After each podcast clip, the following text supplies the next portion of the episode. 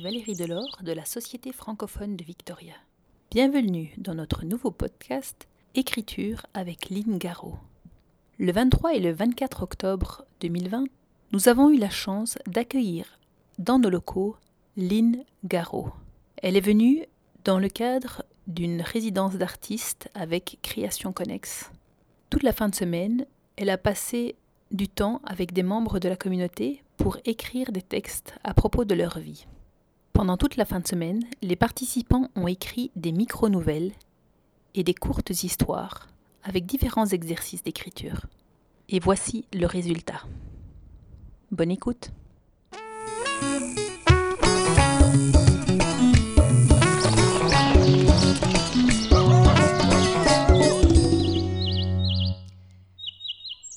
Chers amis, je suis Dominique Wozniak qui habite à Victoria, en Colombie-Britannique. Pendant cet atelier d'écriture, j'ai décidé de partager avec vous un de mes souvenirs d'enfance. Il fait encore nuit dans ma Lorraine natale. Il est très tôt en ce samedi matin d'été. Les oiseaux commencent à chanter et la rosée brille sur la pelouse devant la maison. Papa porte l'impressionnante valise et l'installe dans le coffre de notre voiture de l'époque. J'ai huit ans. Mon frère et moi montons à l'arrière de l'auto, encore tout endormi. Maman s'installe sur le siège passager et papa au volant.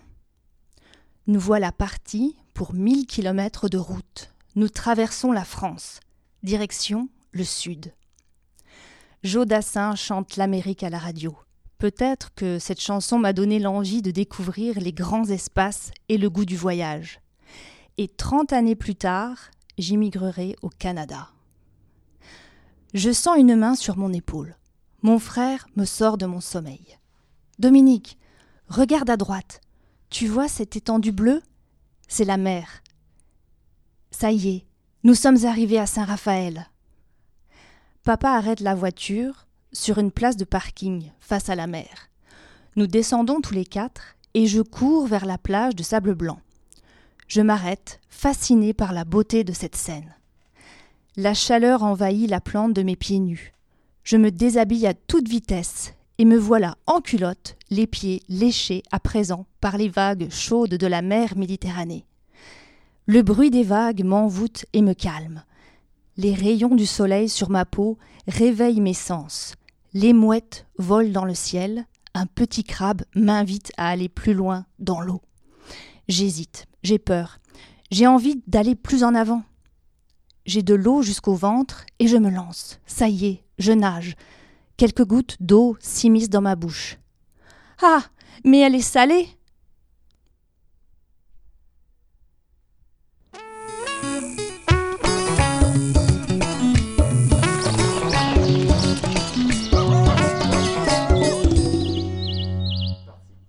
Jonathan Lacasse. Donc, le contexte, euh, on était dans un atelier de création littéraire et on nous a demandé de partir d'une première phrase d'un roman et de continuer l'histoire en, continu, sans arrêt. Et lorsqu'on manquait d'inspiration, on pouvait écrire Je ne sais plus quoi écrire. J'ai choisi euh, le roman Soi de Alexandro Barrico. Donc voilà. Bien que son père eût imaginé pour lui une brillante carrière dans l'armée, Harvey marche au pas, au pas à peine cadencé. Il avance malgré tout, entre lui et nulle part. Il avance contre vents et marées. Oui, Harvey aurait préféré joindre la marine. Bref, Harvey affronte dans sa tête les vents et marées, et les desseins de son père aussi. Il continue son chemin vers demain, vers l'incertain, en rêvant. Il avance un pas à la fois. En rêvant, il écoute la cadence des vagues se fracasser sur les rochers. Il est un rêveur, Harvey. Il se promène dans sa solitude, se sent ni seul ni triste. Je ne sais plus quoi écrire, mais Harvey, lui, aurait su quoi dire. Il marche en balançant les bras comme un soldat en perdition. En marche, il écrit dans sa tête. Rien n'est censuré, rien n'est publié. C'est une lettre, c'est une lettre qu'il dessine, qu'il destine à lui-même, à la personne qu'il sera un jour. Il s'arrête pour s'interroger. Devrait-il fuir, explorer, expérimenter, avant de déposer des mots et des pas sur une page immaculée de bancs de poissons? Ou devrait-il joindre les rangs et se serrer contre les autres pour mieux affronter ses peurs et pour faire et pour fuir l'ennemi? Ne sommes-nous pas nos propres ennemis à se faire des guerres intérieures? Harvey reprend le large, au pas nuancé. Il navigue dans des directions qui mènent ailleurs. Tous les ailleurs ont une destination. Est-il nécessaire d'y aller pour les décrire ou les écrire? se demande Harvey. Il continue de marcher et d'écrire dans sa tête. Il a le droit, il détient tous les droits d'auteur. Il marche et écrit comme le vent avance au gré des courants d'air. De quoi aurait-il l'air en uniforme, sur le pont de parade, sur le pont d'un navire? De quoi aurait-il l'air le, regard de son père? Serait-il fier? Je ne sais plus quoi écrire, mais Harvey, lui, aurait écrit il aurait trouvé une direction. Et si Harvey écrivait avec le désir de devenir écrivain, loin des dessins de son père, noyer son destin de marin, et si Harvey, c'était moi.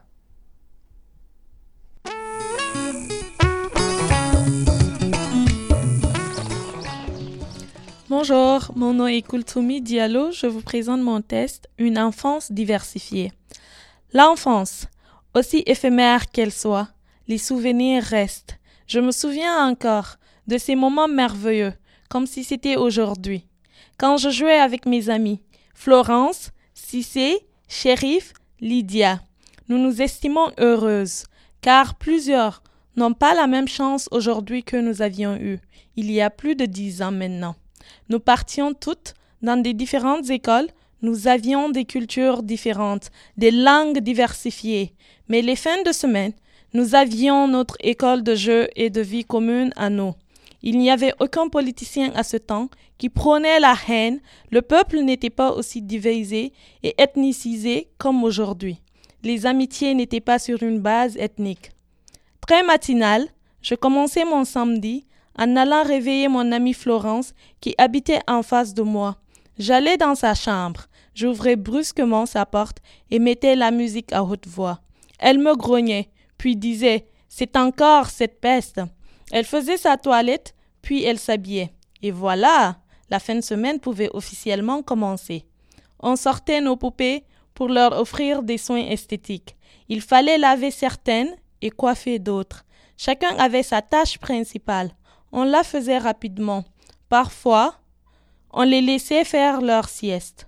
Pendant ce temps, ma grande sœur préférait, elle, jouer à des jeux de sport comme sauter à la corde ou encore au volleyball. Je la regardais, même si je jouais avec les deux sœurs, Florence et Lydia. En après-midi, c'était la cuisine. Il faut cuisiner. On prenait nos dînettes. Le sable et les, et les, cailloux de la cour étaient considérés comme notre riz, et les jolies fleurs de maman étaient notre salade. Elle nous criait après quand on les arrachait, mais cela ne nous disait rien. On faisait les sourdes. Puis M. Michel, qui passait devant nos cours chaque soir, était le client favori pour notre petite cuisine qui finissait par un restaurant. Et en soirée, on se lavait, puis on se rendait belle pour aller regarder des matchs de football des garçons du quartier.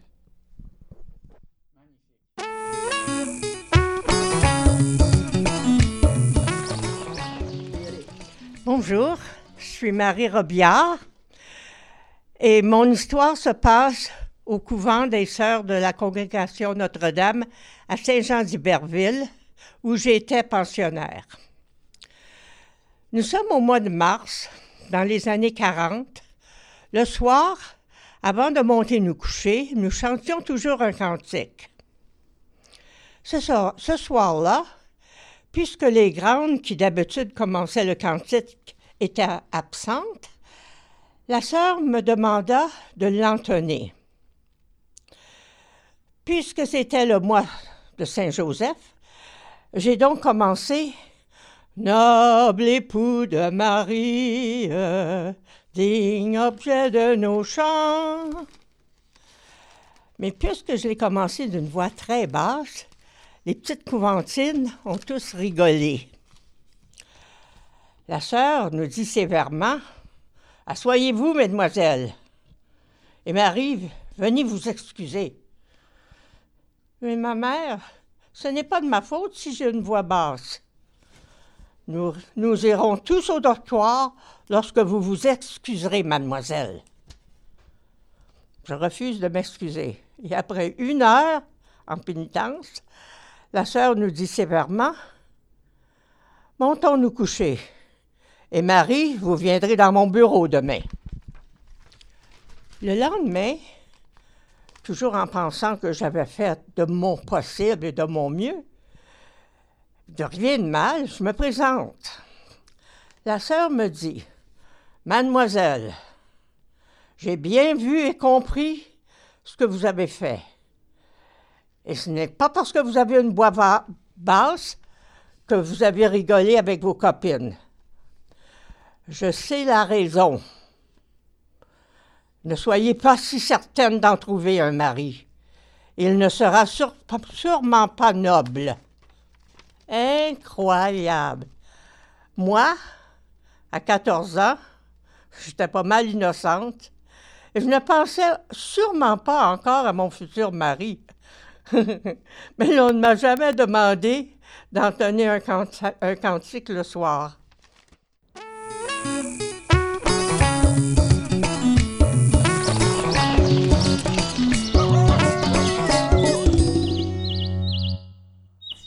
Alors bonjour, je m'appelle Lynn Garot et c'est moi qui donnais l'atelier. Donc, j'ai pas pu écrire pendant l'atelier.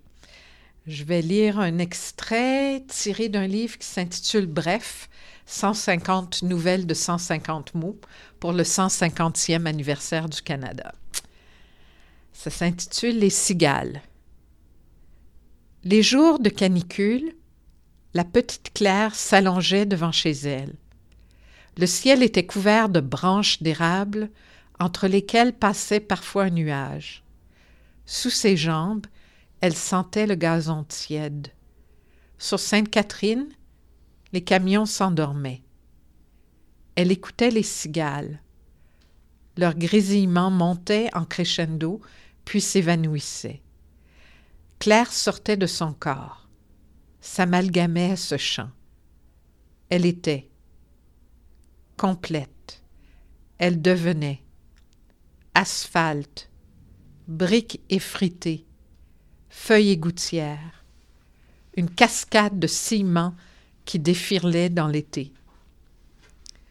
Parfois maintenant, lorsqu'elle marche au bord de la mer ou parmi les cèdres, Claire retrouve avec bonheur cet état de conscience totale du monde qui l'entoure.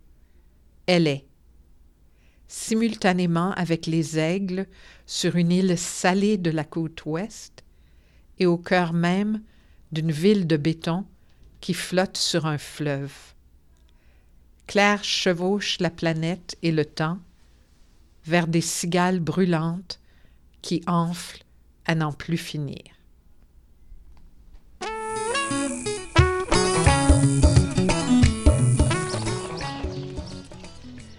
Quand le village, c'est ta famille, écrit par Pauline Gobeil.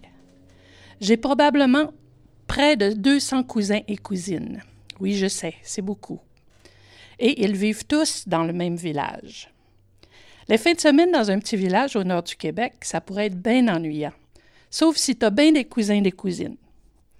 Tout ce qu'il faut, c'est une motoneige, des camps un peu partout autour de la région et de la parenté un peu folle. Donc, une de ces fins de semaine, on partait une quinzaine de cousins-cousines sur les skidoo et les traîneaux qui y étaient attachés. Première destination, le camp à Michel. On partait à travers champs, à toute vitesse, en se coursant les uns les autres tout en essayant de faire tomber les passagers des skidoo qui s'approchaient plus près de nous. Il fallait arriver en premier, car les meilleures chaises étaient celles près du feu. Alors une fois arrivé, il fallait partir le feu, accaparer son siège et organiser cet espace froid et solitaire. Il fallait aussi sécler le cadran à la bonne heure pour placer ce cadran sur le cadre du châssis. Ce fameux cadran était toujours gelé parce qu'il avait été huilé à l'huile crue et avait besoin d'être réchauffé dans le poêle à bois. Une fois qu'on l'avait placé sur le feu, on écoutait attentivement en se collant l'oreille au fourneau, et dès qu'on entendait les premiers tic-tac, on ouvrait vitement la porte du poêle, retirait le cadran, le mettait à l'heure et le plaçait sur le corps du châssis. C'était comme si, à ce moment exact, la fin de semaine commençait. Tous assis autour du feu, on enlevait nos parkas, nos tucs et nos mitaines, et les histoires, parfois vraies, souvent fausses, mais toujours drôles, se tissaient les unes aux autres. On riait tellement que le vent nous en faisait mal. Souvent, deux ou trois cousins partaient faire des balades dans le bois et revenaient ravigotés pour mieux continuer. Un soir vers minuit, nous sommes tous sortis faire de la raquette. La neige était immaculée et vierge, la forêt était tranquille, l'air était frais. Je me rappelle qu'on pouvait voir très loin dans le sous-bois et que la pleine lune illuminait ce spectacle ahurissant. Personne ne parlait. Nous étions tous sous le charme de cette nature sauvage. Tout à coup, au milieu du défilé, un bruit effrayant éclate, et tout le monde sursaute. L'un de nous avait déposé sa raquette près d'une perdrix qui s'était enfouie dans la neige pour la nuit, et celle-ci, apeurée, s'était envolée vers la branche la plus proche. Vous ne saviez peut-être pas que les perdrix en hiver se laissent tomber des arbres pour s'enfuir dans la neige où il fait plus chaud. C'est là-dessus, là-dessous, cette couverture qu'elle passe la nuit. Notre caravane de raquetteurs avait dérangé le sommeil de cet oiseau et sa fuite brusque avait apeuré le silence ouaté dans lequel nous étions. Je ne sais pas si vous le savez, mais les raquettes de ce temps-là étaient bien grosses. Et si tu essaies de bouger rapidement, elles s'entremêlent. Donc cette randonnée s'est soldée par beaucoup de raquettes entremêlées avec des humains qui y étaient attachés.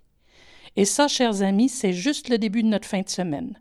Du camp à Michel, on se rendait au camp à Gaston et ça recommençait.